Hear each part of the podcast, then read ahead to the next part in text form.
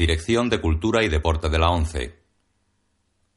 Reproducción realizada por la ONCE en sistema de audiodescripción. La presente cinta es propiedad de la ONCE y forma parte del servicio AUDESC destinado al uso exclusivo y gratuito de los afiliados de la organización. Queda prohibida en consecuencia su utilización en forma distinta a la regulada por las normas del servicio AUDEX establecidas por la ONCE, así como su reproducción, distribución mediante venta o alquiler, comunicación pública o explotación en cualquier otra forma. Audiodescripción 11 2006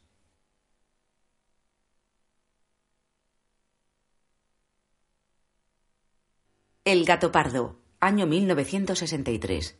Color, autorizada para todos los públicos.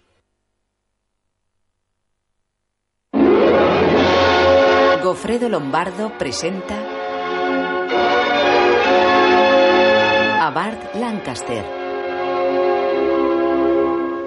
en una película de Luchino Visconti. El gato pardo. Los títulos de crédito aparecen sobre imágenes de un palacio barroco borbónico en plena campiña siciliana. Con Claudia Cardinale y Alain Delon. Basada en la novela de Giuseppe Tomasi de Lampedusa. Adaptación y escenografía de Suso Cecchi D'Amico, Pasquale Festa Campanile, Enrico Medioli, Máximo Franciosa y Luchino Visconti. Con Paolo Estopa, La cámara muestra los jardines de la finca. Rina Morelli, Romolo Bali, Mario Girotti, Pier Clementi, Lucilla Morlacchi, Giuliano Gemma. Las amarillentas y antiguas estatuas que adornan el jardín tienen los rasgos faciales rotos y desgastados por la erosión.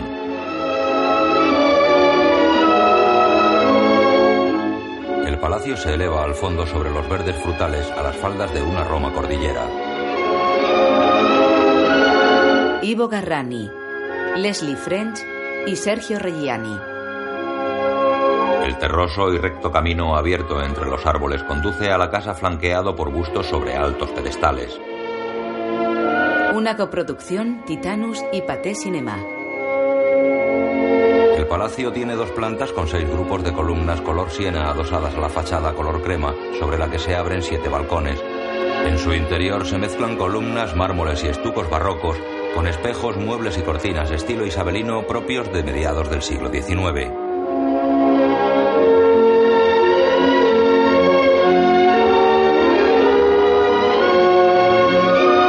Vestuario Piero Tosi. Escenografía Mario Garbuglia. Música de Nino Rota. Orquesta Filarmónica de Santa Cecilia, dirigida por Franco Ferrara.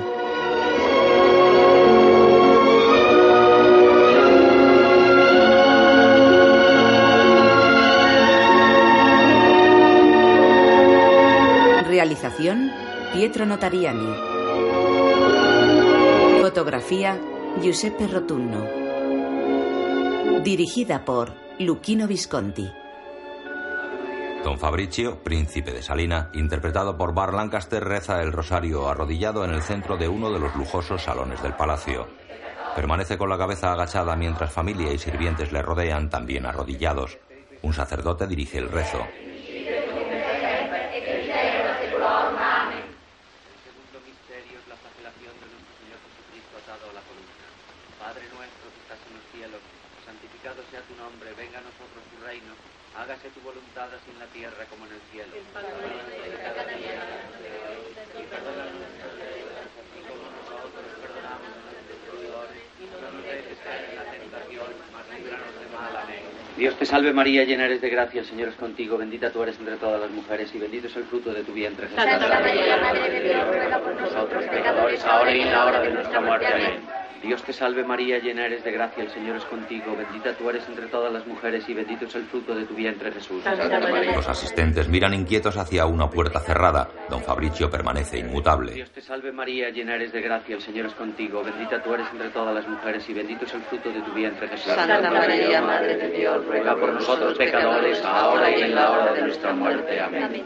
Dios te salve María, llena eres de gracia, el Señor es contigo, bendita tú eres entre todas las mujeres y bendito es el fruto de tu vientre Jesús. Santa María, Madre de Dios, ruega por nosotros pecadores, ahora y en la hora de nuestra muerte. Amén. Dios te salve María, Un llena joven eres se de levanta, el que está a su lado le retiene y le hace arrodillarse de nuevo. Tu vientre Jesús. Santa María, Madre de Dios, ruega por nosotros pecadores, ahora y en la hora de nuestra muerte. Amén. Dios Al fondo, María, un anciano se levanta y abandona el salón. Bendita tú eres entre todas las mujeres y bendito es el fruto de tu vientre Jesús. Santa María, Madre de Dios, ruega por nosotros Don pecadores. Fabricio levanta la mirada hacia los jóvenes. Amén. Don Fabricio observa a los asistentes que agachan la cabeza, luego asiente mirando al sacerdote. Dios te salve María, llena eres de gracia, el Señor es contigo, bendita tú eres entre todas las mujeres y bendito es el fruto de tu vientre Jesús. Santa María, Madre de Dios, ruega por nosotros pecadores, ahora y en la hora de nuestra Don Fabricio deja el rosario sobre la silla que tiene delante, el cura le mira. Bendita tú eres entre todas Cierra las el mujeres, misal. y Bendito es el fruto de tu vientre. Lo deja sobre la silla y se levanta, dobla y guarda el pañuelo sobre el que se arrodillaba. Los asistentes se incorporan, algunos abandonan el salón. Una dama se santigua ante un pequeño altar situado en una de las paredes. Don Fabricio se santigua mirando al altar. Camina hacia la puerta por la que vuelve el anciano. ¿A qué viene tanta confusión? ¿Qué ha sucedido? Habla. Excelencia, habréis de perdonarnos. Ha sido hallado un soldado muerto en el jardín. ¿Qué dices? Han estallado graves desórdenes en la ciudad y en todas partes. Os envían esta carta de parte del duque de Malvica. Dicen que es muy urgente. Rasga el sobre y lo arroja al suelo. Despliega la carta y lee. Querido Fabricio, lee las terribles noticias del diario. Coge el diario que trae el anciano. Camina leyendo. Los piamonteses han desembarcado. Estamos perdidos. Esta noche mi familia y yo iremos a refugiarnos en los barcos ingleses anclados en el puerto. Confío en que tú harás igual.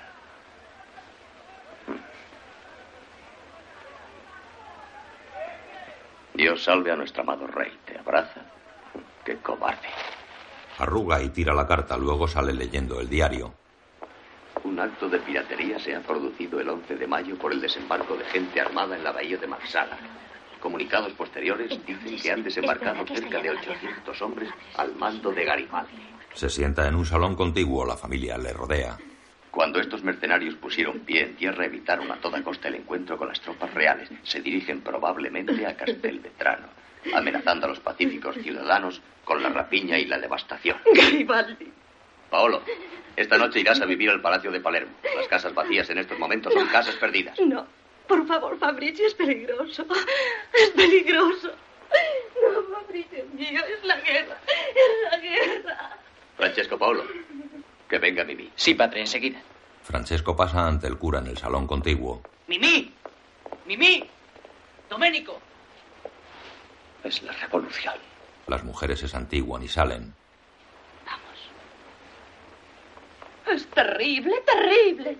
Señor. Dos jóvenes atienden a Estela reclinada en un sofá. Conchita. Me asfixio. Me asfixio. Concheta, dame eso. Tranquilizaos, señora. Tomad esto y os sentiréis mejor. ¡Mimi! Se va del salón. ¡Doménico! ¡Mimi! Ya le he llamado, padre. Sale al exterior. ¡Mimi! Excelencia, perdonad, hemos encontrado en el ¡Lo jardín. sé, lo sé! ¡Mimi! Ve a decirle a Antonio que enganche a los caballos al momento. ¡Ve, ve! Vuelve dentro. Yo iré a Palermo al terminar la cena. Sí, excelencia. Pasa al salón capilla. Padre Vilose. Sí. Vos vendréis conmigo. ¿Yo? Sí. Aún arrodillado, el cura cierra los ojos y se pone el birrete. Señor, que os proteja. Pero, Fabricio, con las calles atestadas de soldados, llenas de maleantes. Estela, no te apures, cálmate. Pasaréis dos horas con vuestros amigos en casa profesa. Regresaremos a las once. Por sí, favor, muy bien, excelente. Te lo bien. Le besa las manos, él la besa en la frente y pasa al salón contiguo. Se detiene, gira, saca su reloj de bolsillo y lo mira. Oídme. Dentro de media hora. Todos a la mesa. Se aleja recorriendo salones con las manos a la espalda.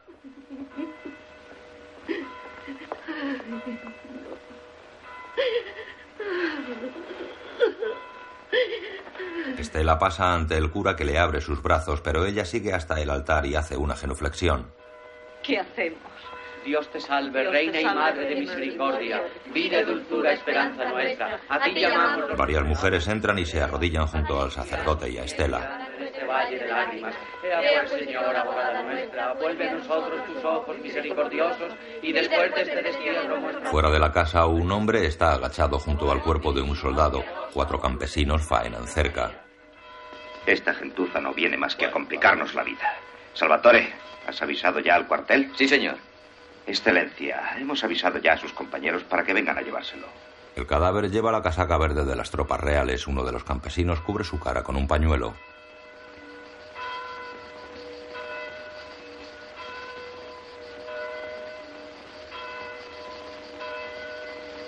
De noche, don Fabricio y el cura van en una calesa cerrada.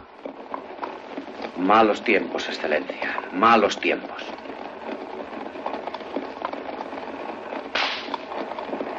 El cura mira por la ventanilla. Mirad, mirad, Excelencia, cuántas hogueras en la montaña. Son los campamentos de los rebeldes. Los veo, padre, los veo. El cura se reclina de nuevo en el asiento. Preocupado, se ahueca el cuello de la sotana. Vuestra Excelencia estará tal vez preocupado por don Alfonso. Don Alfonso debería guardarse de ciertas amistades, de ciertas eh, compañías peligrosas. En mi opinión no es culpa de don Alfonso, sino de los tiempos que corremos. Es cierto, sí. Hoy día un joven de buena familia no puede ni jugar a los naipes sin mezclarse con amistades que le pueden comprometer y que son sumamente peligrosas. Sí, sí, comprendo, Excelencia, comprendo. Entonces basta. Sin embargo, un poco de prudencia. Por favor. ¡Alto! ¡Deteneo! ¡Sargento! ¡Sargento!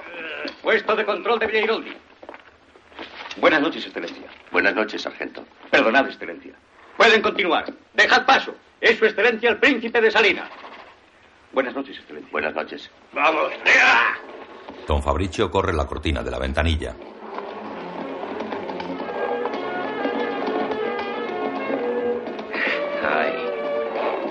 Hermoso país sería este, Excelencia. Sí, Si no hubiese tantos jesuitas. El cura le mira ofendido. Los dos sonríen.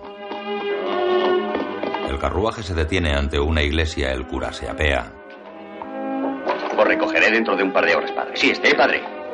No olvidéis orar. sí, Excelencia. Sigue. Mientras el carruaje se aleja, el sacerdote cruza el atrio enrejado hasta el gran portón de madera y toca una campanilla.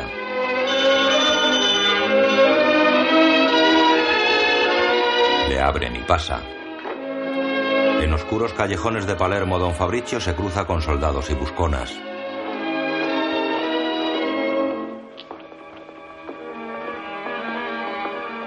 ¿Y a dónde podemos ir? A la taberna cercana al puerto. Ah, sí, la conozco. Ante una puerta. Una mujer pasa a espaldas de don Fabricio. Buenas noches, señor mío. Él gira mirándola. Melina, eso no es para ti. ¿Por qué no te preocupas de lo tuyo? Una mujer abre la humilde puerta. Príncipe mío. Es una joven que sonriente le hace pasar y lo besa en los labios. Es bastante más joven que don Fabricio y de clase humilde. Él sube unas escaleras al fondo. Ella se asoma y mira a ambos lados de la calle antes de cerrar. Al día siguiente, en su palacete campestre, don Fabricio se afeita el mentón entre largas y cuidadas patillas ante un pequeño espejo de mano. Viste una elegante bata en tonos rojos y se cubre el pecho con una toalla blanca. Entra el joven Alfonso, interpretado por Alain Delon. Buenos días, tío. Alfonso. Dime, ¿qué tramabas anoche? ¿Quién yo? Nada en absoluto, tío. He estado con unos amigos. Una noche inocente. No como cierto conocido mío que ha ido a divertirse un poco a Palermo. ¿Y quién diablos es ese misterioso desconocido? Eres tú, tío. Tú mismo. Te he visto con estos ojos en Villairoldi en el puesto de control mientras hablabas con el sargento. Bonita cosa a tu edad. Y además en venerable compañía. Mm, Vaya con los libertinos. Pues a pesar de todo es verdad. Se quita los restos de jabón con la toalla. Mimi, Don Fabricio se echa loción en el mentón. El anciano Mimi le ayuda a quitarse la bata.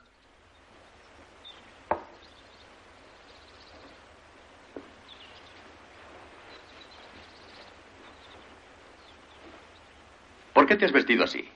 ¿Qué sucede? ¿Un baile de etiqueta por la mañana? Me voy dentro de poco. Dentro de una hora. Solo he venido a saludarte. ¿Por qué? ¿A dónde vas?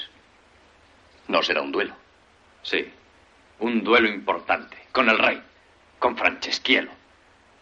Voy a las montañas de Ficuzza. Se avecinan grandes acontecimientos y no quiero quedarme en casa.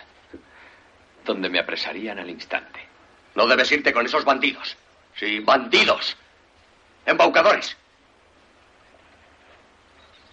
Un falconeri ha de quedarse. Por el rey. ¿Por el rey? Sí. ¿Pero qué rey? Tú mismo lo has dicho. Si aún viviese el rey Fernando. Pero Franceschielo, que Dios guarde. No, tío, no. ¿Crees tú acaso que Víctor Manuel, al que llaman el gentilhombre, será mucho mejor? Dialecto de Turín en lugar de napolitano, solo eso. ¿Y qué juicio te merece la República de don Pepino Mazzini? Eh, Créeme, tío. Si no intervenimos, proclamarán la República en un abrir y cerrar de ojos. Si queremos que todo quede como está, es preciso que cambie todo. ¿Me explico? Don Fabricio le mira sorprendido. Hasta pronto, tío. Volveré con la tricolor. Lo besa en las mejillas. La tricolor. Ah, os pavoneáis demasiado con esa palabra. ¿Cómo se puede comparar con nuestra bandera de la flor de lis en oro? ¿Qué se puede hacer con tan horrenda policromía? Espera, y verás cómo tengo razón. Ilusos. Adiós, tío. Le tiende la mano. Don Fabricio deja el nudo de la corbata, se la estrecha y le acaricia la cara. Adiós. Hasta pronto. Sale de la estancia. Seguido de un gran danés se detiene ante una puerta del pasillo.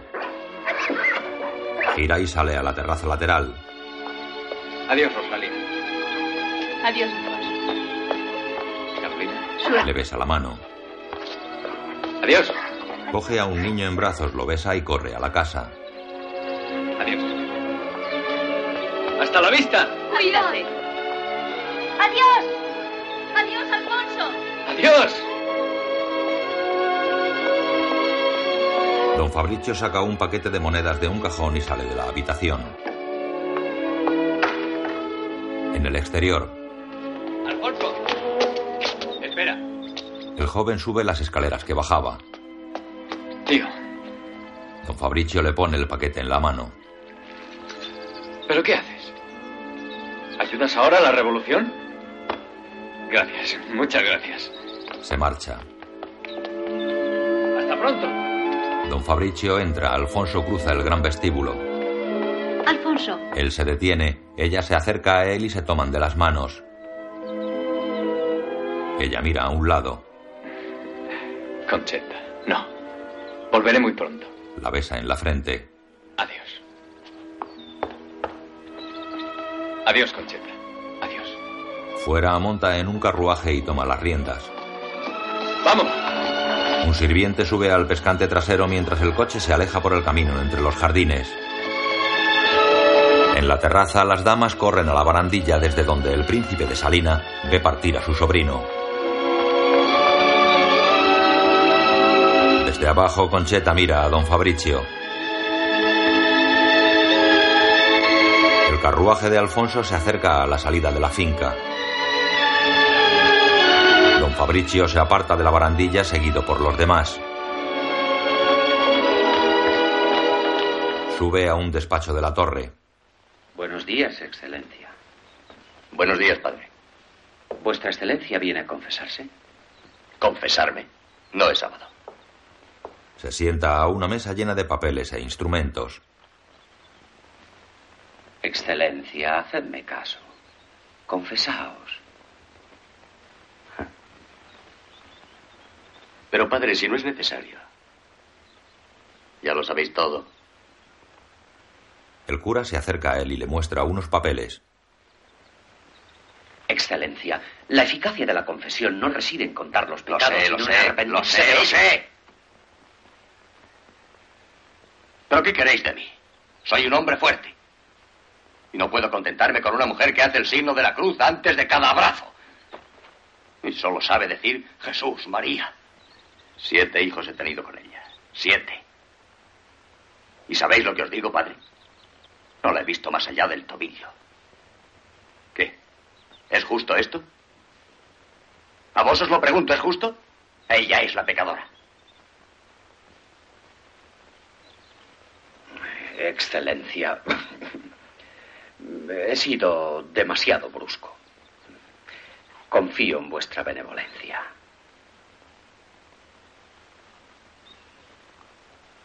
Pero hacedme caso. Confesaos. No tengo intención de confesarme. Al menos hoy. He hecho importantes descubrimientos políticos. ¿Sabéis lo que sucede en nuestro país? Nada en absoluto. Solo una inevitable sustitución de clases. La clase media no quiere destruirnos, solo desea ocupar nuestra posición de una manera suave, metiéndonos en los bolsillos unos millares de ducados. Y después dejarlo todo igual. ¿Comprendéis? El nuestro es el país de las componendas. En pocas palabras, los aristócratas se ponen de acuerdo con los liberales. E incluso con los masones. A expensas nuestras. Sí, a expensas de la Iglesia. Porque es evidente que nuestros bienes, estos bienes que son patrimonio de los pobres, serán incautados y al momento distribuidos entre jefes sin escrúpulos. ¿Y después? ¿Quién alimentará a esa multitud de desgraciados que todavía hoy la Iglesia sostiene y guía? ¿Cómo conseguiréis aplacar a esa turba de desesperados? Yo os lo diré, Excelencia. Empezaréis por darles primero una parte, luego otra, y al final todas vuestras tierras. Nuestro Señor curaba a los ciegos de cuerpo, pero a los ciegos de espíritu, ¿quién los curará? Se seca el sudor con un pañuelo de hierbas. No somos ciegos de espíritu, querido padre. Solamente seres humanos en un mundo en plena transformación. ¿Qué hemos de hacer? A la Iglesia le ha sido hecha una promesa explícita de inmortalidad. A nosotros como clase social no. Las perspectivas de sobrevivir todavía 100 años equivalen a una eternidad. Más allá de lo que podemos tocar con nuestras manos. No tenemos obligaciones. La Iglesia sí. Sí, lo sabemos. Porque está destinada a no morir. En la desesperación está implícito el consuelo. Excelencia, ¿creéis, padre, que si algún día la Iglesia pudiera salvarse sacrificando a los demás, dudaría en hacerlo? No dudaría. Y me parece bien. Se levanta y abre el balcón que hay a su izquierda. El sábado habréis de confesaros de dos pecados, Excelencia. Uno de la carne de ayer noche y otro del espíritu de hoy. Recordadlo. Mirad, padre. Esto es lo importante. Harán falta muchos Víctor Manuel para cambiar esta posición mágica que diariamente nos es otorgada. Mira al exterior asomado a la barandilla. El cura se acerca al balcón contiguo y limpia un telescopio con la manga de la sotana.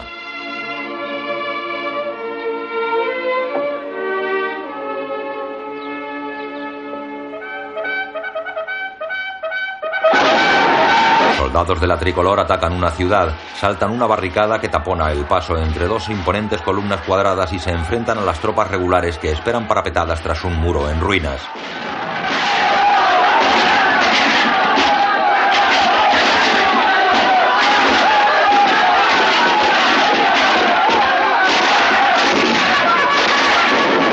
Los con camisa y gorra rojas avanzan entre las ruinas haciendo retroceder a las tropas reales.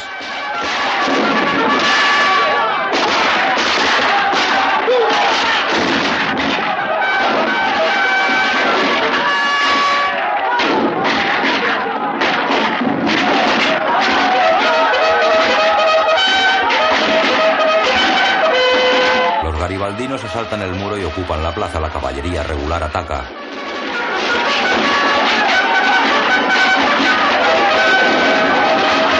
Los garibaldinos hacen retroceder a la caballería y continúan su avance. Un pelotón de regulares lleva a varios civiles atados por una calle alejada de la contienda. Las mujeres corren tras ellos. ¡Asesinos!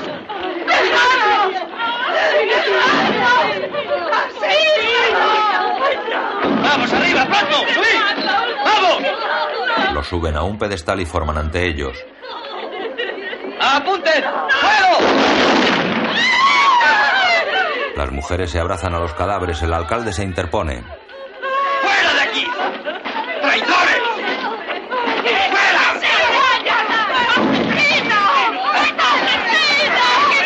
Un numeroso grupo de vecinos le persigue entre las ruinas.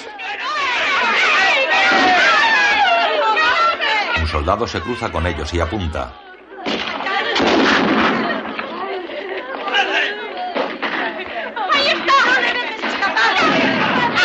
Vecinos alcanzan al alcalde en una plazoleta. Atacan al soldado que disparó.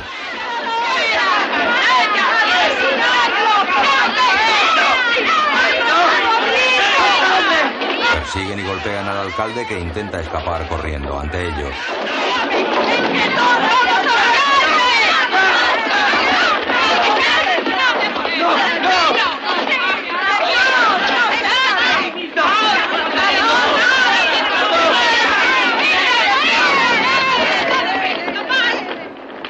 Mujer enlutada camina desorientada por una calle.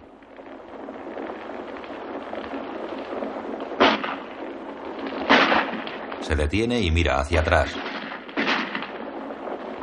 Corre hasta un cadáver y se apoya en la pared junto a él. Las tropas de Garibaldi llegan a su espalda.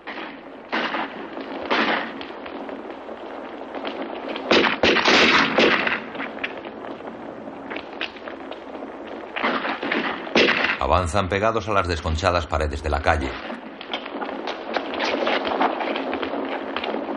Llegan hasta la mujer y la obligan a retroceder hasta esconderla en un hueco. ¡Adelante! Se apostan tras una esquina. ¡Paso libre, vamos! Avanzan con precaución. Han llegado al pedestal del fusilamiento donde una mujer abraza el cuerpo de un ejecutado.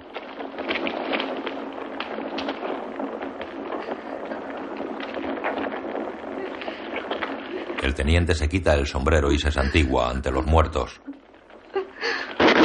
Se agachan. ¡Seguid, seguid todos, a prisa!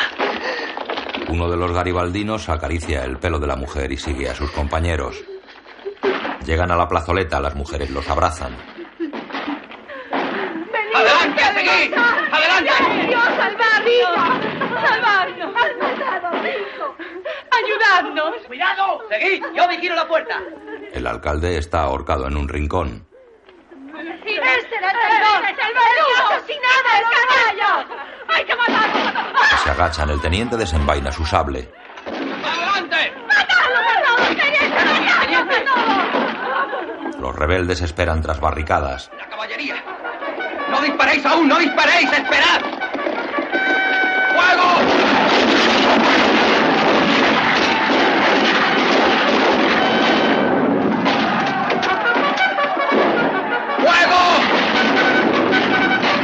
Jinetes supervivientes huyen, las tropas de Garibaldi los persiguen. Al llegar a una plaza, filas de fusileros caminan hacia ellos. ¡Cuidado, cuidado! Los fusileros se preparan. ¡A tierra! ¡Alto! ¡Apunten! ¡Fuego! Los fusileros avanzan hacia los rebeldes. El teniente y sus hombres llegan a espaldas de los regulares. Pelean cuerpo a cuerpo. Los rebeldes ocupan la plaza. Los oficiales de ambos grupos rebeldes se saludan y capitanean a sus tropas en el avance.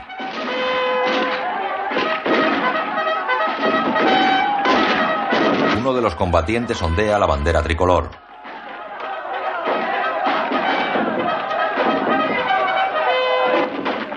Vosotros, dirigidos al norte. Recoged a los heridos. ¡Pronto! ¡Despejad las barricadas! Los civiles ayudan a despejar las calles. Llega Alfonso y un grupo de partisanos. ¡Eh! ¡Eh, buena mujer! Tú sí, ven acá. ¿Qué quiere? Dime, ¿qué ocurre? ¿Dónde están? Avanzando. Habrán llegado ya al puerto. ¡Ánimo, muchachos, al puerto! ¡Adelante! ¡Adelante!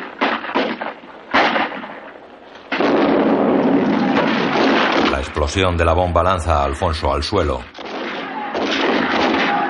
Se incorpora y dispara contra los jinetes que se le echan encima.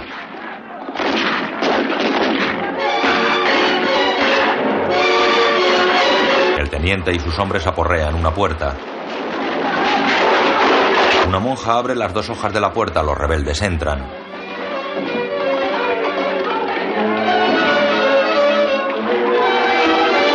En la plaza Alfonso corre herido entre el humo. Cuatro carruajes recorren un paraje montañoso de tierras áridas y pedregal.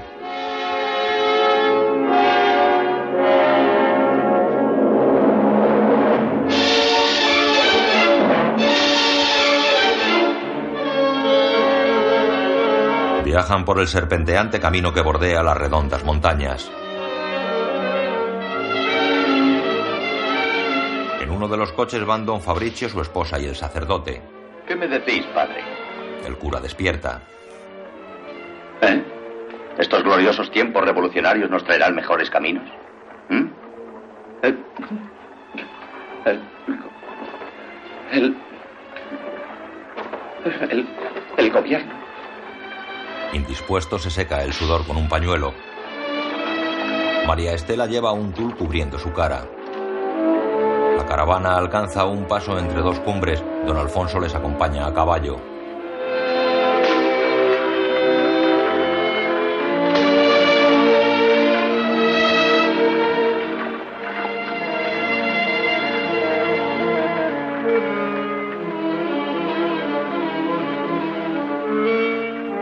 Sobrino de don Fabricio cabalga delante de los carruajes.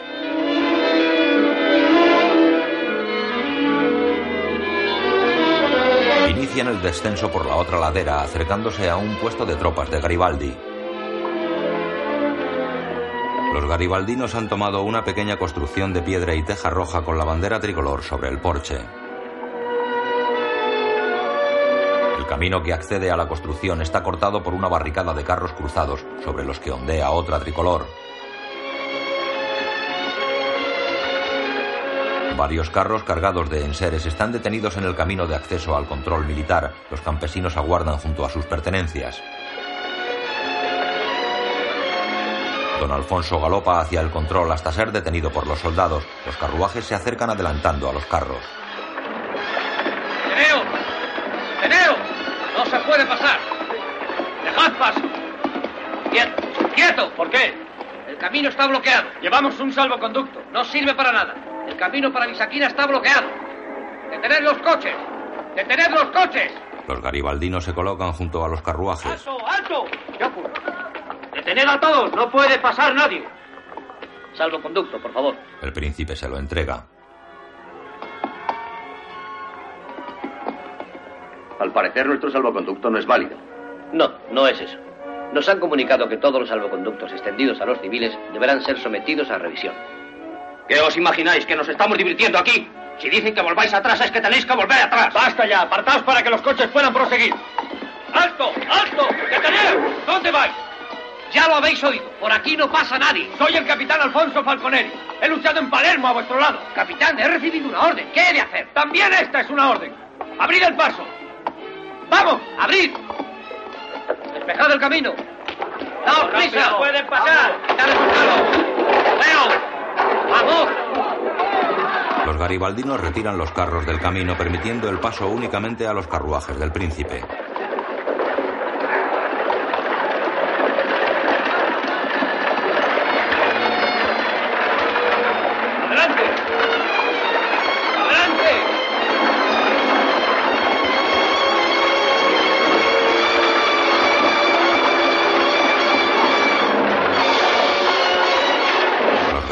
Vecinos colocan de nuevo los carros. Los campesinos les increpan ante la barricada.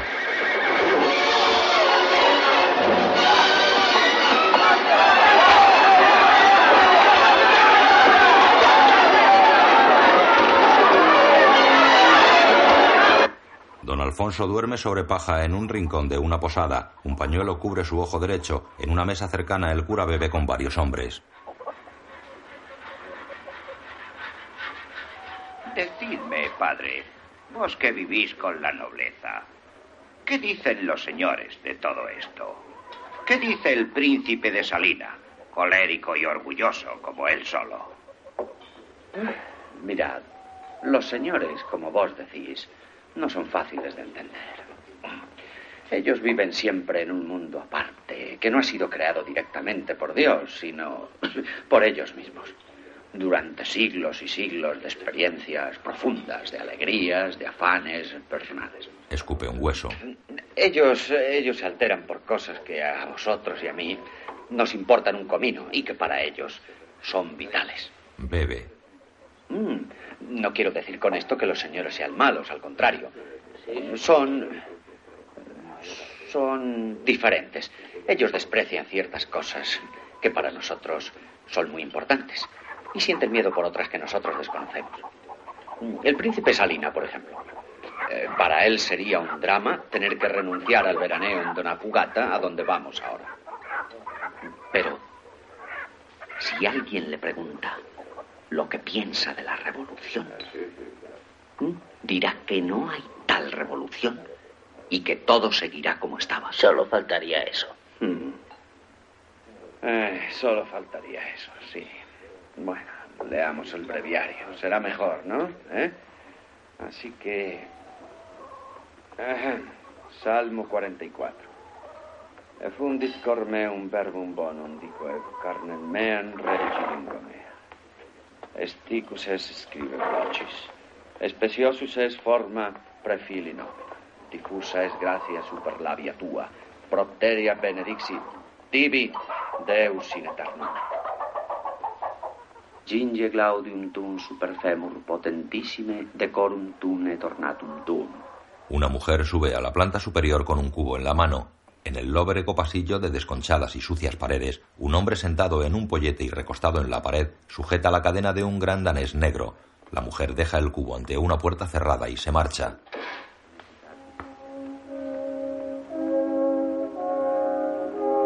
Al otro lado de la puerta, don Fabricio y su esposa están en una cama de matrimonio. A sus pies, sus dos hijos pequeños duermen en otra cama. Las paredes están tan sucias y destartaladas como en el resto del edificio.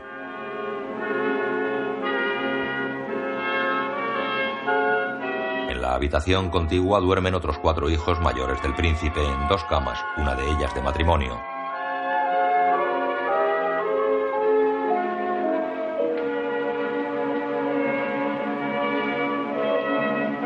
Al día siguiente, varios criados extienden un gran mantel bajo la sombra de unos árboles, cerca de varias cestas cerradas. Muchachos, rápido. Vamos. Eh, Extendedlo bien. Eh, Así, extendedlo bien. Tú saca las botellas y tú los vasos. Los sirvientes abren las cestas. Vamos, Colocan los servicios sobre el mantel.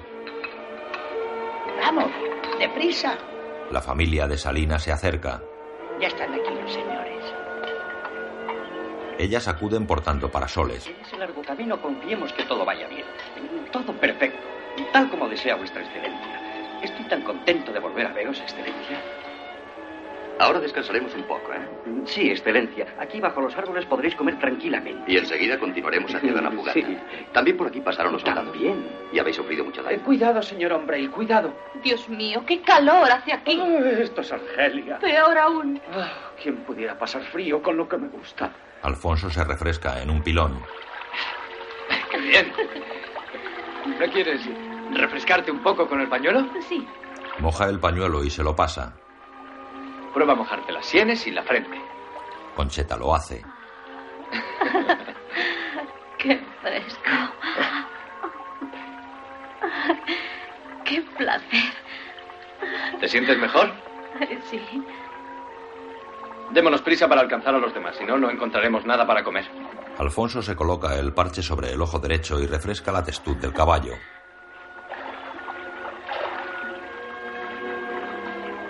Después de besar al caballo, Alfonso se vuelve a la chica. ¿Me lo devuelves?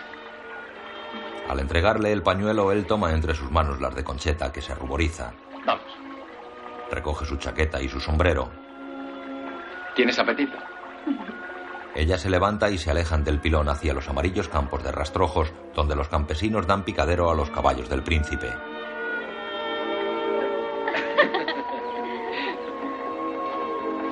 La familia almuerza bajo los árboles. Don Fabricio escucha a un paisano. Tomás, Todos lo decían. Todos lo decían. Este año su excelencia no abandonará Palermo. ¿Cómo queréis que viaje en tiempos como estos? Y quién sabe lo que puede suceder a su excelencia y su familia. Que el Señor los proteja. Y aquí les tenemos sanos y salvos. Demos gracias a Dios. Ah, desde luego. ¿Y qué creéis que nos iba a suceder? Todo ha salido a la perfección.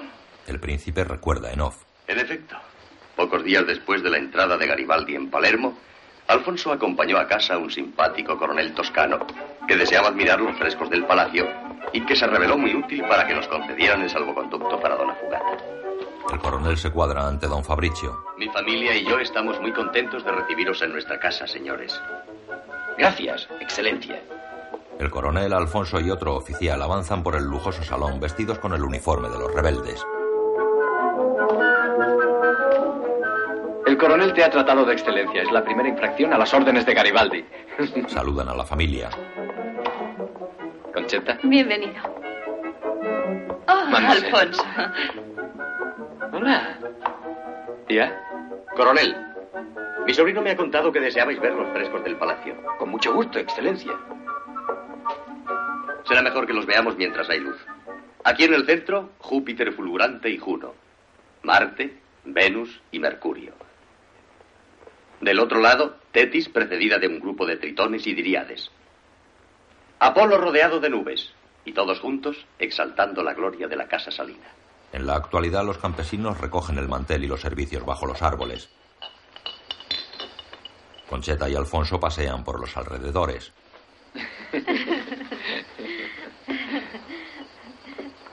Alfonso. ¿Quieres un caramelo de menta? ¿Eh? Sí, gracias. Precisamente son los que me gustan. Por eso los traigo. Continúan abrazados mientras el resto de la familia pasea por los rastrojos. El coronel canta durante su visita a los Salina. Concheta mira a Alfonso. Tras ella está el oficial Cabriagui. Qué pálido está. ¿De verdad no es una herida grave la que tiene? ¿Cómo?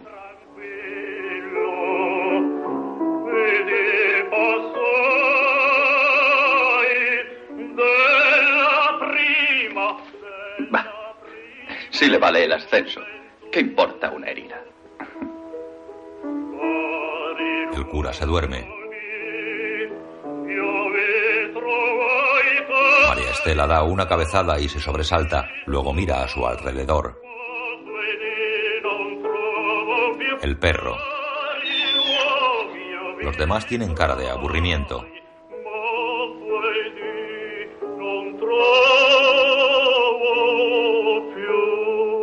En la actualidad, ¡Llegan las carrozas! ¡Llegan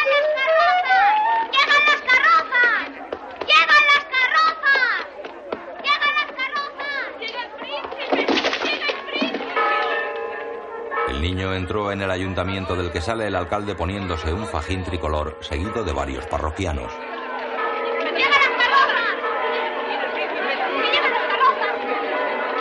Todo el pueblo se reúne en la plaza que antecede un bello palacio en una de cuyas paredes una pintada reza Viva Garibaldi.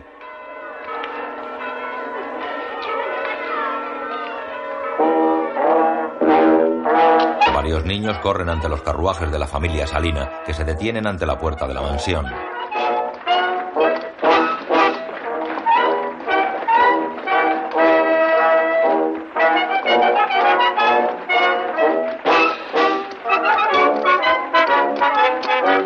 alcalde se acerca, se quita el sombrero y saluda inclinándose.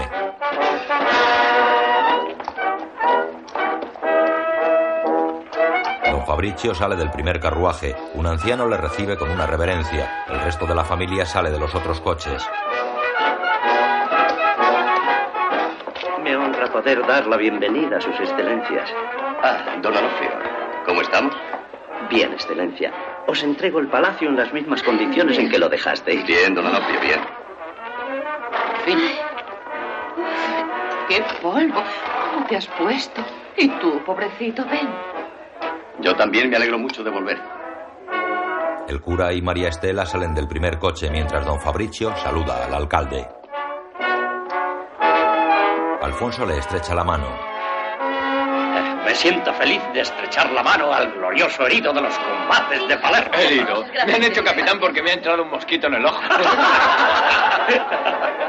ya sé que habéis hecho mucho por la causa, don Calogero. Sí, sí, Cristi me ha hablado muy bien de vos. El príncipe se acerca a un hombre con un sabueso. Don Luigi. Bienvenido, excelencia. Querida Tirolina, qué alegría volver a verte. Acarició a la perra. Y a vosotros también, claro está. ¿Qué noticias hay, don Luigi? ¿Noticias? Pues no sabría, excelencia. ¿Permitís que...? Sí, sí, claro, andad. Don Luigi se aleja corriendo. Don Fabricio vuelve con su familia y toma a su mujer del brazo. El cura se adelanta hacia la iglesia.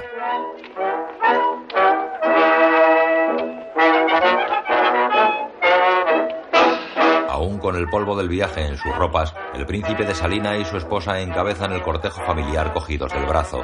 Tras ellos, Alfonso y Concheta. A continuación, sus cinco hijos y la servidumbre.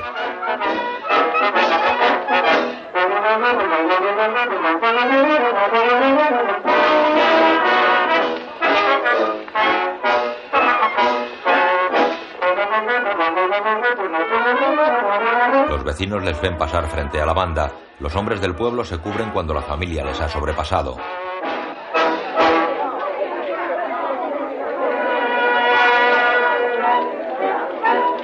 El organista se sienta ante el majestuoso órgano de la iglesia mientras un monaguillo acciona el compresor cuando llegan los Salina. Los asistentes les reverencian cuando caminan por el pasillo de la nave central.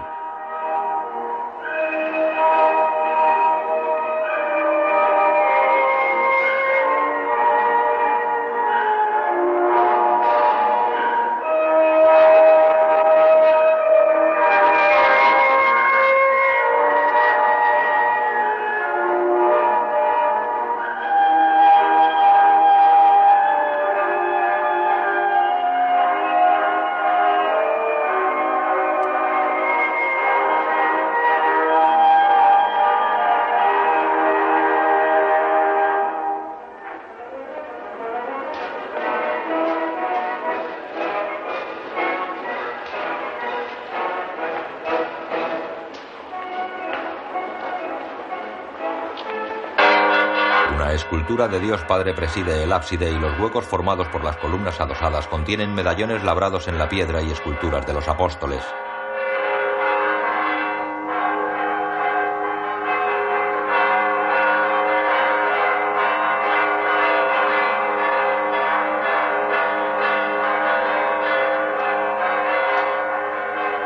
La misa está oficiada por tres sacerdotes y el cura de la familia, ayudados por cuatro monaguillos.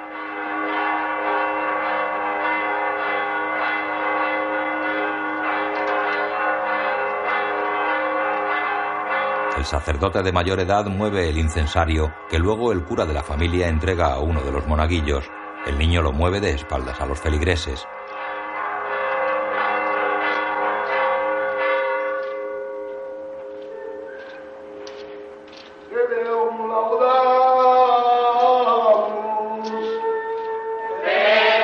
La familia Salina ocupa los asientos del coro a la izquierda ante el altar mayor.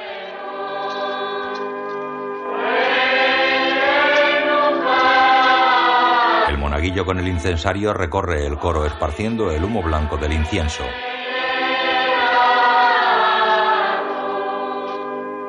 El príncipe está sentado junto a su esposa. Mandad las invitaciones para la cena de esta noche. Sí. Hay que invitar también a las esposas. ¿Por qué a las esposas? Es mejor. Calogero se dará y dile que venga con su esposa. El notario con la suya. Y don Luigi Romeo, que gracias a Dios es soltero. Al resto después de la cena. Sí, sí, sí, sí, sí. La iglesia está abarrotada de fieles. Don Calogero está en primera fila con traje gris y el fajín tricolor anudado a su cintura.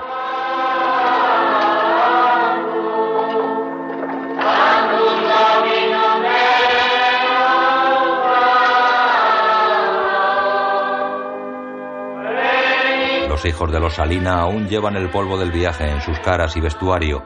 Los chicos con vestimentas de colores claros.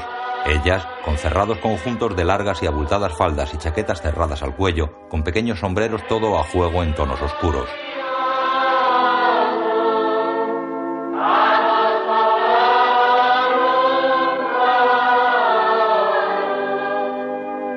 Después, ya en palacio, don Fabricio está dentro de una bañera blanca y alta.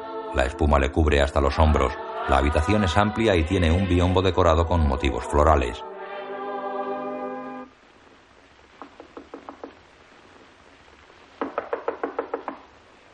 ¿Qué hay? Soy yo, Excelencia. El príncipe se incorpora. Es el, el padre Vilosi. El padre Vilosi desea ver a vuestra Excelencia ahora mismo. Bueno, está bien, que pase. Sí, Excelencia. Contrariado, el príncipe se levanta y sale de la bañera. ¿Dais vuestro permiso, excelencia? Uy, eh, disculpad, no sabía que... No seáis tan revilgoso, padre. Eh, sí, excelencia. Estáis acostumbrado a ver las almas desnudas. La desnudez del cuerpo es mucho más inocente. Vamos, ayudad a secarme. ¿Eh? Ahí está la toalla. Sí, sí, sí, sí, sí. La coge del biombo y la pone sobre don Fabricio. Enseguida. Es que... Vamos, ánimo, padre. Sí, sí, sí, sí. Frota suave la espalda del príncipe. Daos prisa, más fuerte. Sí, sí, sí. Y oídme un consejo. Deberíais bañaros más a menudo. Sí. Sentaos aquí. Sentaos. Eh, sí, ya, ya. Y decidme, ¿por qué queréis hablarme con tanta urgencia? Eh, Sí, excelencia. Eh, Se, se- se- se me ha encomendado una misión muy delicada. Eh, Una persona muy estimada de vos ha querido abrirme su alma y encargarme de deciros, en la confianza que no merezco y en la estima con que vuestra excelencia me honra. ¿Podríais ser más conciso? Eh, Desde luego, excelencia. Yo solo. En fin, padre, ¿de qué se trata? ¿De la princesa?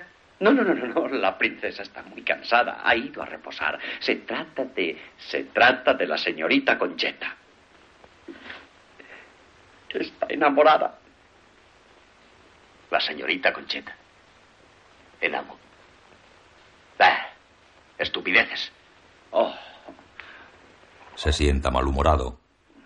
eh, cuánto me apena haberos molestado, excelencia. Eh, Yo, yo no pensaba. ¿Lo que- veis, padre? A los 45 años un hombre puede creerse joven todavía.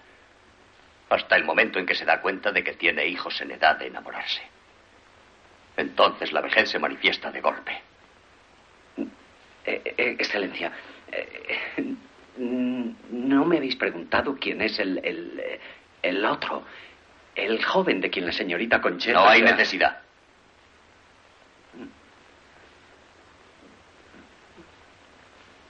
Esa tonta.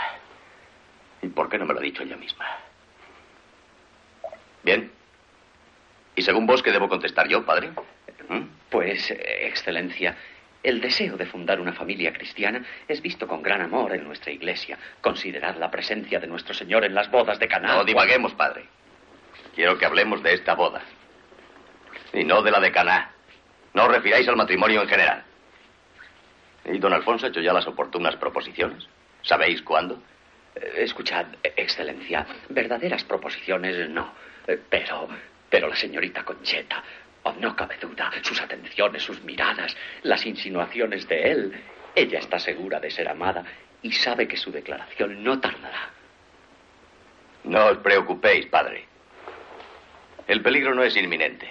Solo son fantasías de colegiala romántica. Pero, ¿peligro por qué, excelencia? Padre, ¿os imagináis a Concheta de embajadora en Viena o San Petersburgo? Yo quiero mucho a Concheta. Me gusta. Tan buena y sumisa. Pero Alfonso. Alfonso tiene por delante un gran porvenir. Es cierto. En serio, padre. ¿Cómo puede Concheta, tan pasiva y virtuosa, tímida, reservada, ayudar a un marido ambicioso a subir las escaleras tan resbaladizas de la nueva sociedad? Y Alfonso necesita dinero. Concheta tendrá su dote, es verdad. Pero la fortuna de la casa Salina habrá de ser dividida en siete partes. Sí, siete partes. Y Alfonso necesita mucho más. Una de las chicas de aquí, ¿eh? Sí, lo sé, lo sé. Tan feuchas, pobrecillas. Pero tan ricas, padre. Tan ricas. Eh, sí, pero hay ¿Pero que- qué? ¿El amor? Sí, es verdad. El amor. Fuego y llamas durante un año y cenizas durante treinta. Yo también sé lo que es el amor. ¿Qué ocurre, Mimi? Excelencia, ¿qué traje deseáis que os prepare para la cena? Padre, decirle a Concheta que no estoy enfadado en absoluto, que hablaremos de ello cuando estemos seguros de que no se trata de fantasías románticas. ¿Qué vestido quieres que me ponga? ¿Uno de tarde? Comprendido, Excelencia. El viejo criado se marcha. Don Fabricio, ya en bata, queda de pie pensativo. El cura se seca el sudor del cuello con un pañuelo. Hasta luego, padre. Excelencia, pero... eh, El príncipe se va. buenas tardes. Antes de irse, el cura repara en el frasco de colonia que usó el príncipe. Lo toma, lo huele y pone un poco en el pañuelo. Se mira en el espejo que hay junto a la puerta y se toca el mentón con barba de varios días. Después, Padre, padre, don Calogero está subiendo la escalera. Y de frac. De frac. la familia está reunida en un gran salón. Alfonso intercepta a don Fabricio. Querido tío, esta noticia te ha causado más efecto que el desembarco de Marsala. Don Calogero con corbata blanca, el signo de la revolución en marcha. Salen de la estancia seguidos por el joven que dio la noticia y esperan a don Calogero que sube por la escalera desde la planta baja.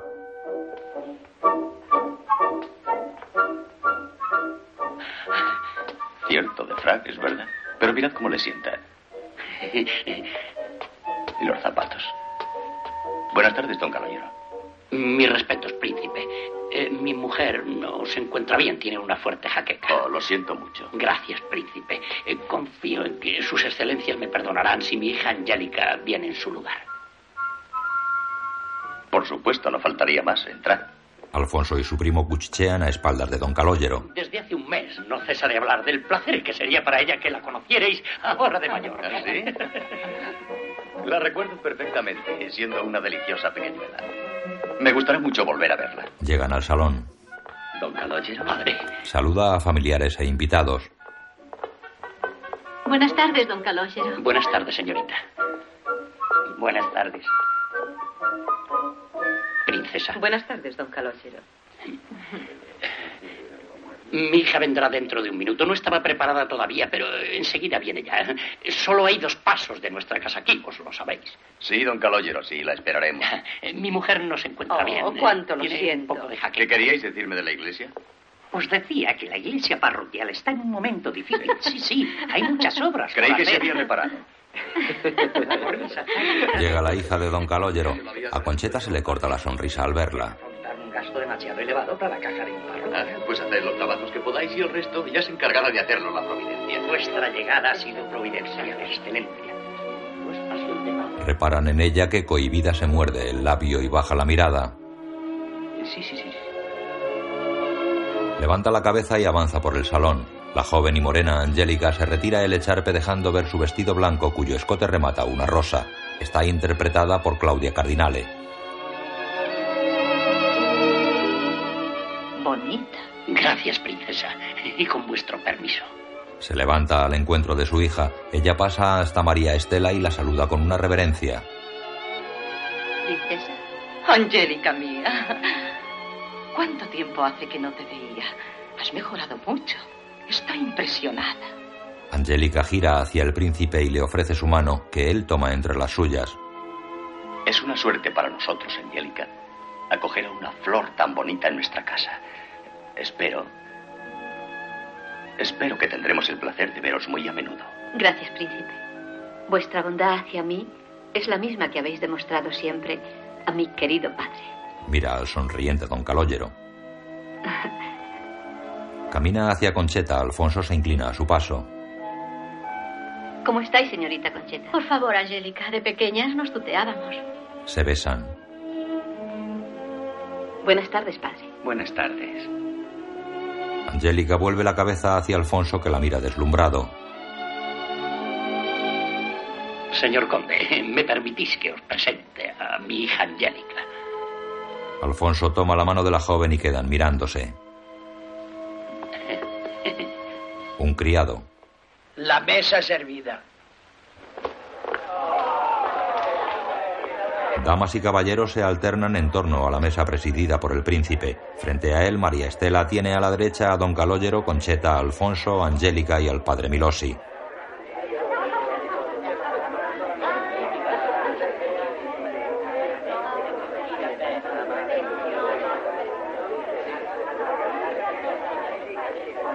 El párroco ve a don Fabricio cortar un pastel de hojaldre. Ah, al fin mi corazón está en paz. Así es que, oh, diferentes capas, como exige la tradición.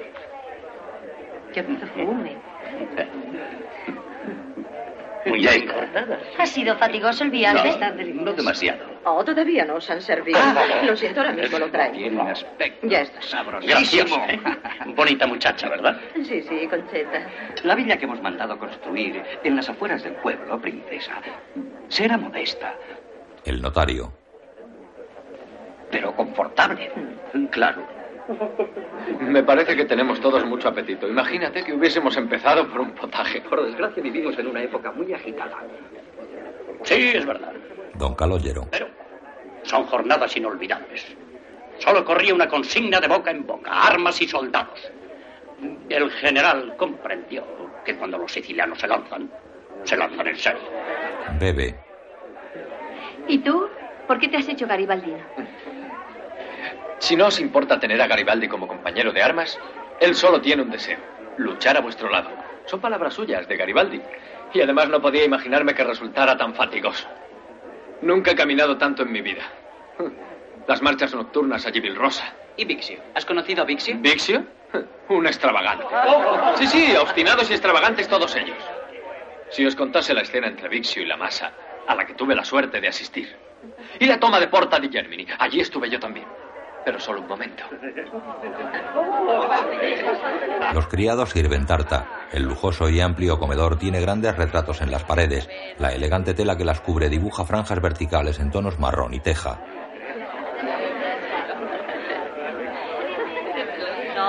No, no, no. ¿Por qué? Eso. En absoluto. Tal vez. No. Yo no estoy de acuerdo. No lo puedo creer. ¿Eh? Porque no, a pesar de todo, no puede haber otras ¿De verdad creéis eso? No, las campañas. Alfonso. Me divertí muchísimo, créeme. Cuando me he reído más, ha sido la noche del 25 de mayo. El general necesitaba un puesto de observación en el monasterio de Orione. Llamó, llamó, suplicó, pero nadie abría. Era un convento de monjas de clausura. A propósito, reverendo, mañana iremos al monasterio del Santo Espíritu para rezar sobre la tumba de la Beata Corbera. Ah, bien, bien. Estas santas monjas ya están enteradas de la llegada de vuestras excelencias. Están haciendo los preparativos para la augusta visita. Siempre las hemos visitado al día siguiente de nuestra llegada. Mientras come, mira sonriente a Angélica que se inclina hacia Alfonso.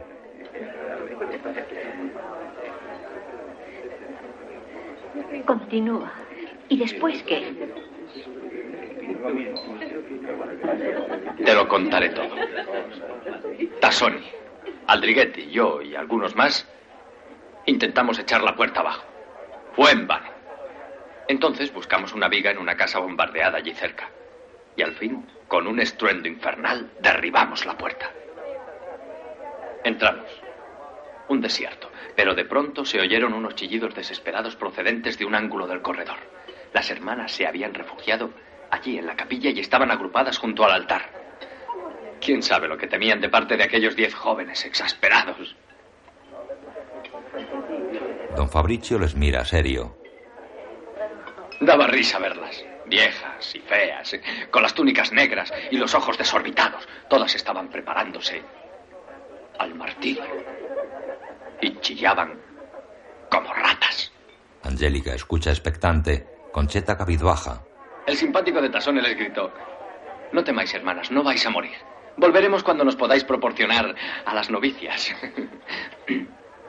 y todos nos reímos hasta rodar por los suelos. Las dejamos allí muertas de miedo y nos fuimos a hacer fuego contra las tropas del rey desde el tejado.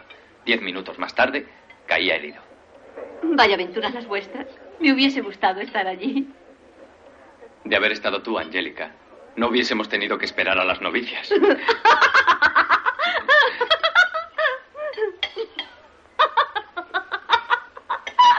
Todos la observan y se miran entre sí soliviantados.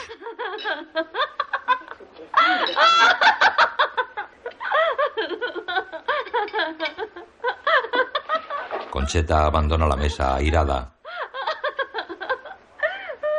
El príncipe se pone en pie molesto y abandona la mesa. Los demás se levantan y salen del comedor.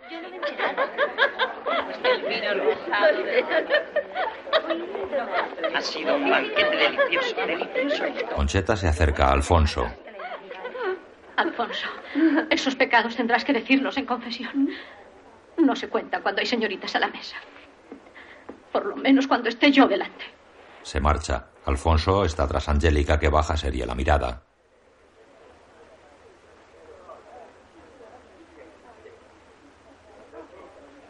Otro día, don Fabricio lee en su despacho. Un gran salón de paredes enteladas en rojo burdeos cubiertas por tapices y cuadros. Las gruesas jambas de las puertas son de mármol blanco jaspeado y las cortinas rojas a juego con las paredes.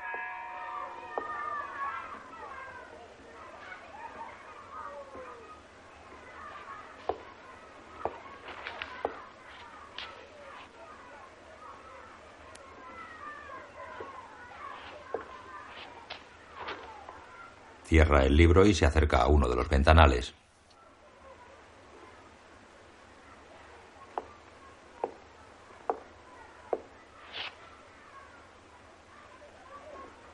Retira la cortina, entra al vano y mira al exterior.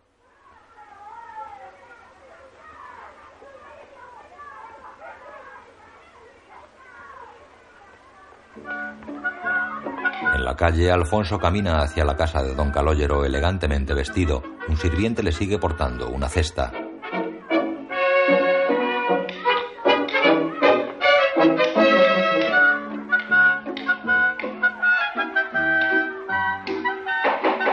Don Fabricio sigue en la ventana. Él está en lo cierto, sí. Y voy a ayudarle.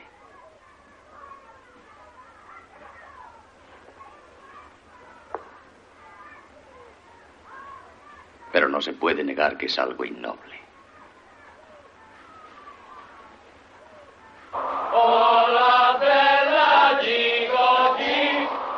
Una bandera tricolor ondea colocada sobre una antigua estatua en la calle. Junto a ella varios jóvenes cantan con un clavel rojo prendido en solapas, sobre la oreja o en los sombreros, todos adornados con una papeleta que reza sí. En la pared tras ellos hay carteles que anuncian el plebiscito. Un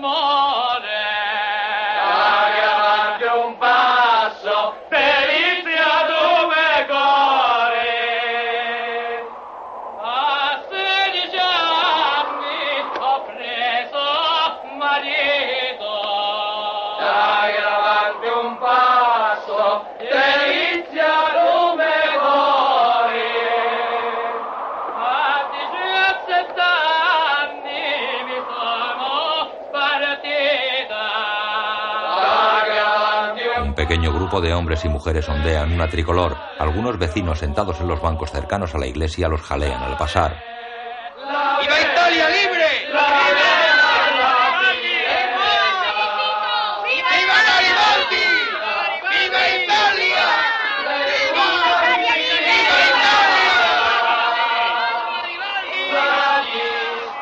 El príncipe y el padre Milosi salen del templo y miran cómo se aleja el grupo. Los vecinos se levantan de los bancos y se descubren respetuosos. El viento levanta nubes de polvo. No os pongáis tan triste, padre. No estamos en un funeral, me parece. Es el viento. Insoportable. Da gracias a Dios por el viento. Sin él estaríamos pasando ahora un calor sofocante. Saca un pañuelo con el que se cubre nariz y boca. Los vecinos se descubren a su paso. Buenos días, príncipe. Buenos días, Excelencia. Buenos días.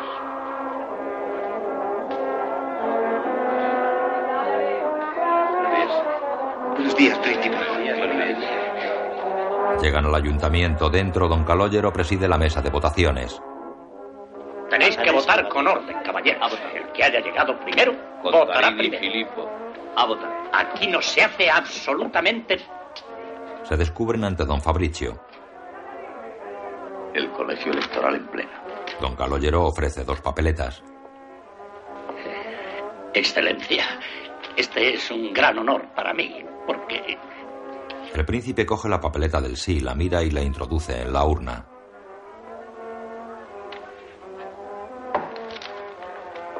Don Onofrio. Un anciano de larga barba. Rótolo Onofrio. Ha votado. No, no. El padre Vilose no es residente aquí. La votación queda suspendida durante unos minutos.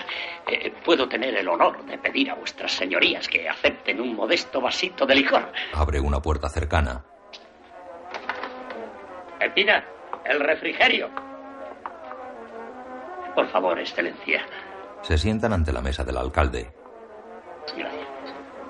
Despide de malos modos a la mujer. La bandeja tiene licores blancos, verdes y rojos. Excelencia. Tomaré el blanco, gracias. Tal vez sea el más ligero. Un tardío homenaje a la bandera borbónica. Habló un vecino. Lo lamento, pero no puedo beber hoy. No estoy bien. Unas molestias intestinales no me dejan vivir. Don Onofrio, vuestras molestias intestinales en un día como este son secundarias. No, gracias. Yo nunca bebo. Don Fabricio los mira serio. Don Calogero. Yo acepto muy gustoso vuestra invitación. Gracias, príncipe. Y yo quisiera decir unas palabras, aunque las alegrías profundas son mudas. Bebe de un trago su copa de licor rojo. Don Fabricio bebe la suya ceremonioso.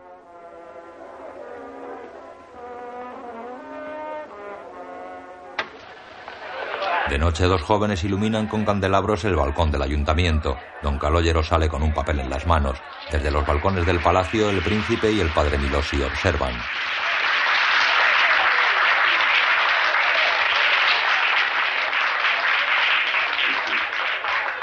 Con profunda emoción, que no puedo contener,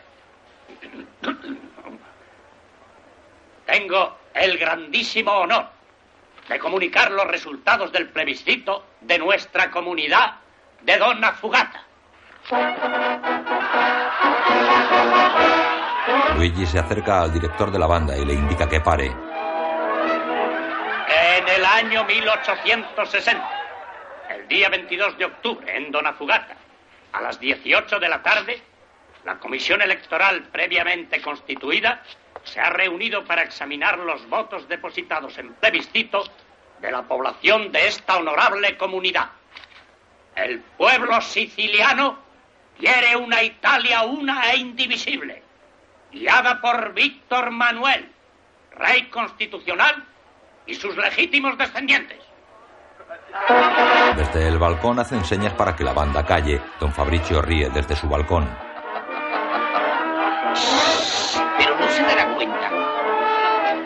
Angélica saluda al príncipe con una leve reverencia. Don Fabricio la corresponde serio. Recogidos todos los votos y hecho el debido recuento, El viento apaga las velas. Don Calogero lee a oscuras. recogidos todos los votos. Recogidos. Recogidos todos los votos. Y hecho el debido recuento, se han obtenido, se han obtenido los resultados siguientes. Electores inscritos, 515. Votantes, 512. Sí, 512. No,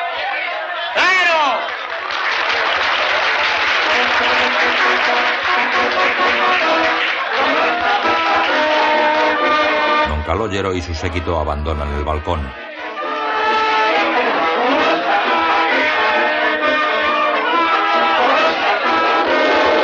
Don Fabricio gira para contemplar los fuegos artificiales.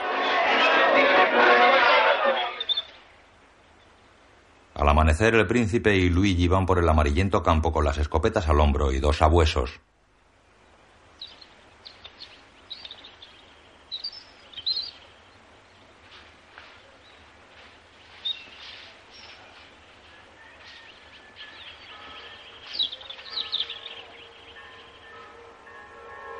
Ascienden una colina.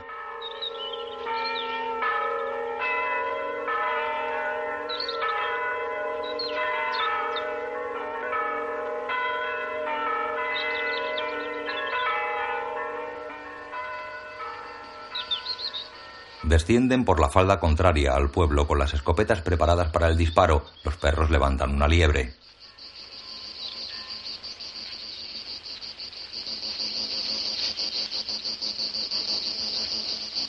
Fabricio apunta.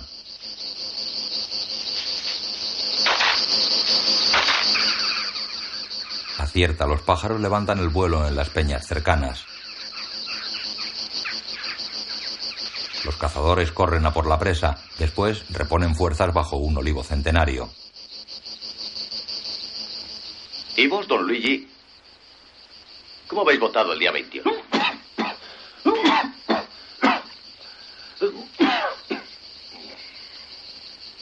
Bien, ¿de qué tenéis miedo? Aquí solo estamos nosotros, los perros y el viento. Perdonad, Excelencia, pero habéis hecho una pregunta inútil. Vos sabéis muy bien que en Dona Fugata todo el mundo ha votado sí. Se dice también que habéis aconsejado a los indecisos votar de este modo. En efecto, es verdad. Entonces habéis votado sí. Luigi deja la bota, se levanta y se acerca al príncipe. Gira ofuscado y se rasca bajo el sombrero. Se aparta unos metros y vuelve. No, Excelencia. He votado no. No. Y cien veces no. Sí, lo sé, Excelencia. Sé lo que me habéis dicho. Es la necesidad, la unidad, la oportunidad. Y puede que tengáis vos razón. Yo de política no puedo hablar. Lo dejo para los entendidos. Pero Luigi Romeo es un gentilhombre. Artista fracasado. Pobre y miserable. Con los calzones fruncidos. Pero los favores recibidos no los podré olvidar nunca. Y vos lo sabéis, Excelencia. Fue la reina Isabel. La española. La que era entonces duquesa de Calabria. La que me hizo estudiar. Y permitirme ser lo que todos sabéis. Organista de la Madre Iglesia. Honrado por la benevolencia de vuestra Excelencia. Camina inquieto. en los años de mayor necesidad. Cuando mi madre enviaba una petición de ayuda a la corte, las cinco onzas llegaban tan seguras como la muerte. Y si hoy ese santo rey y esa bella reina nos miraran desde el cielo, ¿qué podrían decir? ¿Que el hijo de Leonardo Romeo les traicionó? No. No. Excelencia, no. Menos mal que en el paraíso conocen la verdad. Calmaos, calmaos. Admiro vuestra fidelidad y devoción. Pero debéis comprender que el pueblo estaba excitado por las victorias de ese Garibaldi. El plebiscito era el único y urgente remedio contra la anarquía, bien lo sabéis. Pensad que es solo el mal menor. Los Saboya, en el fondo, son monarquía. Las personas a las cuales amáis y a quienes sois devoto salen de estos acontecimientos frustradas, sí. Pero con vitalidad, con energía. Algo había de cambiar. Para que todo siguiese como estaba. La hora de la revolución pasó. Confiemos que la Italia nacida hoy también en Dona Fugata pueda vivir y prosperar. Pero yo había dicho que no. Y esos puercos del municipio no hacen caso de mi opinión. La mastican y la escupen cuando les viene en gana. Yo dije negro y me han hecho decir blanco. Yo era un fiel súbdito y me he convertido en un pobre imbécil. Ahora todos somos de los Saboya. Pero las saboyas me las como yo mojándolas en el café. De un bocado.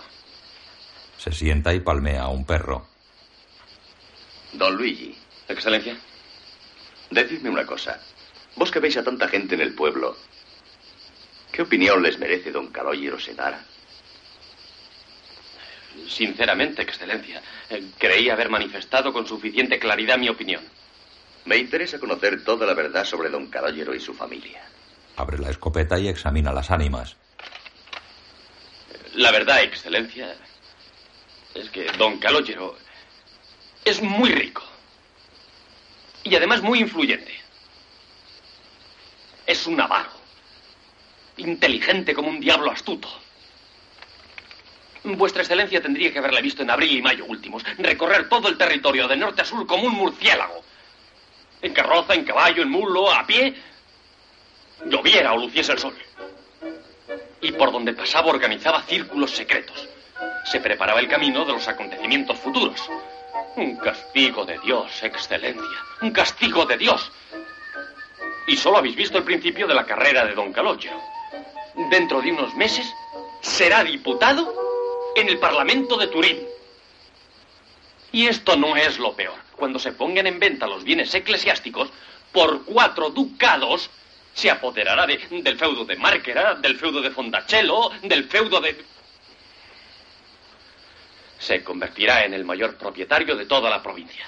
Este. Este es don Calogero Serara.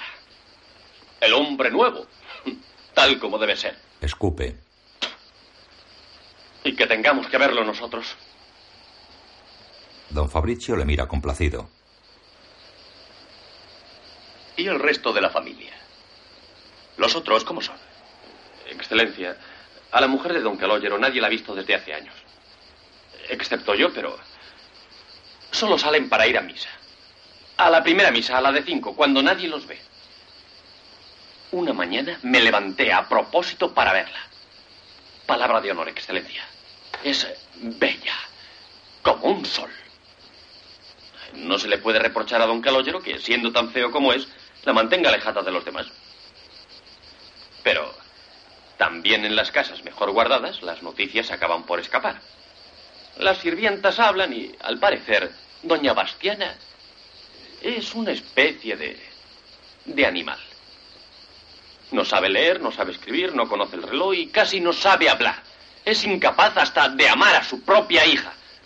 Ahora, eso sí, vale para atracarse de comer. Claro que en realidad no puede ser de otro modo. ¿Sabéis de quién es hija doña Bastiana? ¿Eh? Es hija de un aparcero vuestro, de allí, de Runzi. Pepe Yunta se llamaba. Y era tan sucio y tan salvaje que todo el mundo le llamaba Pepe el Puerco. Ah, Perdón por la palabra, Excelencia. Dos años después de la fuga de don Calogero con Bastiana, lo encontraron muerto en el camino que va a Rastunzeni, con doce disparos en la espalda. Se santigua. Es un escándalo. Es un escándalo. Y yo que había deseado su boda con Concheta. Es un traidor. Como todos los liberales de su especie. Primero traicionó al rey y ahora a nosotros. María Estela llora en su cama. Él, con su cara falsa. Con sus palabras llenas de miel. Y sus acciones cargadas de veneno. Eso no sucede por admitir en casa gente que no lleva nuestra sangre. Vamos. Bebe. Toma. Toma esto. Ella bebe del vaso que le entrega su esposo mientras él lee una carta. Yo siempre lo había dicho, pero nadie me escuchaba. Nunca he podido ver a ese mamarracho. Solo tú has perdido la cabeza por él. Y ahora tiene la impertinencia de encargarte a ti, su tío y príncipe de Salina, padre del ser que ha engañado, de presentar la proposición a aquel bribón, padre de esa desvergonzada. Fabricio, no debes hacerlo, no debes hacerlo, no debes hacerlo. ¡Basta!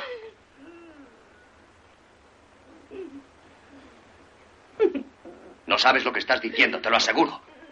Angélica no es una desvergonzada. Tal vez cambie después, pero ahora es igual que las demás. Más bella que ninguna y que pretende simplemente hacer una buena boda. Es posible que esté además enamorada de nuestro Alfonso, como las demás. Y tiene una gran fortuna. ¿Lo sabías? Que en gran parte es nuestra, aunque administrada demasiado bien por don Caloyero. Y Alfonso necesita esa fortuna. Es un caballero, ambicioso, aunque manirroto. Necesita mucho dinero. En cuanto a Concheta, nunca le había dicho nada. Y en tal caso no es un traidor. Es un joven que vive con su tiempo y nada más, tanto en política como en su vida privada. Alfonso es un muchacho simpático y apuesto. Y esto, Estela, tú lo sabes muy bien. Apaga un quinqué.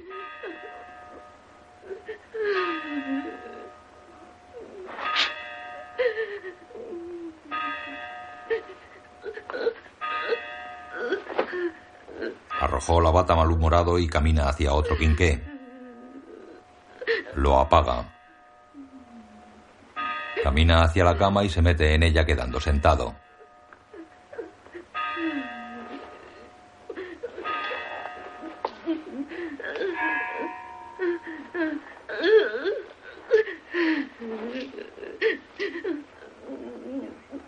Y además en mi casa no quiero oír más gritos.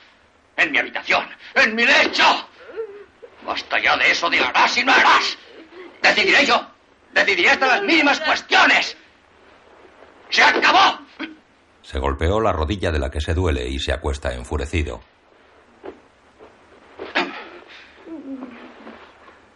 Ahora a dormir. Mañana tengo que ir de caza. Me levantaré temprano. Buenas noches. Da la espalda a su esposa. Se incorpora, la besa en la frente y los labios y se acuesta de espaldas a ella, que se santigua con un rosario en las manos.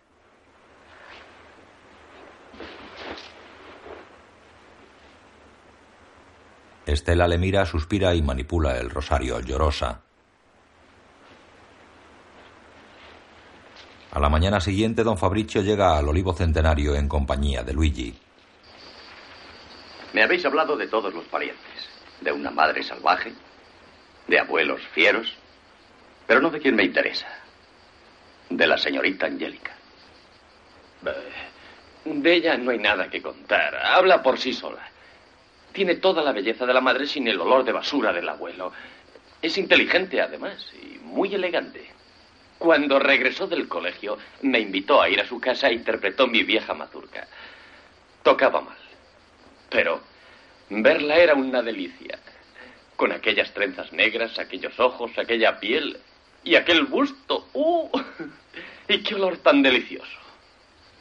Sus sábanas deben tener perfume del paraíso. Calmaos, don Luigi. Calmaos. A partir de ahora hablaréis de la señorita Angélica con el debido respeto. Esta tarde solicitaré a don Calóyero su mano para mi sobrino Alfonso. Sois el primero en saberlo, pero pagaréis por esta ventaja. Al volver a Palacio seréis encerrado en la habitación de los fusiles con los perros. Y solo saldréis de allí después de la visita a don Calóyero. No quiero que se sepa una palabra. Vamos. Excelencia, esto es una barbaridad. Un sobrino de vuestra excelencia no debería casarse con la hija de una familia que siempre han sido enemigos declarados. Tratar de seducirla, como yo decía, era un acto de conquista. Así es una rendición sin condiciones. Este es el fin de los Falconeri. Y de los Salina también. Don Fabricio gira hacia él sorprendido. Se le acerca, lo toma por las solapas y amenaza a bofetearle. No, no, excelencia. No. Este matrimonio no es el final de nada, sino el principio de todo. Y además no rompe ninguna tradición. Lo suelta empujándole. Aunque son cosas que no podéis comprender. Vámonos. Ya estamos de acuerdo, ¿verdad? Se aleja. Luigi se encoge de hombros, se cuelga su escopeta, recoge su sombrero, se lo pone y le sigue.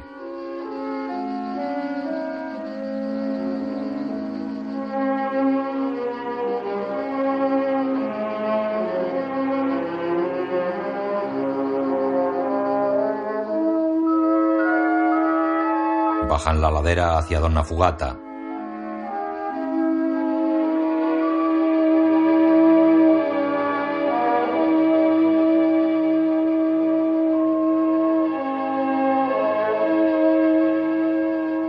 Fin de la primera parte.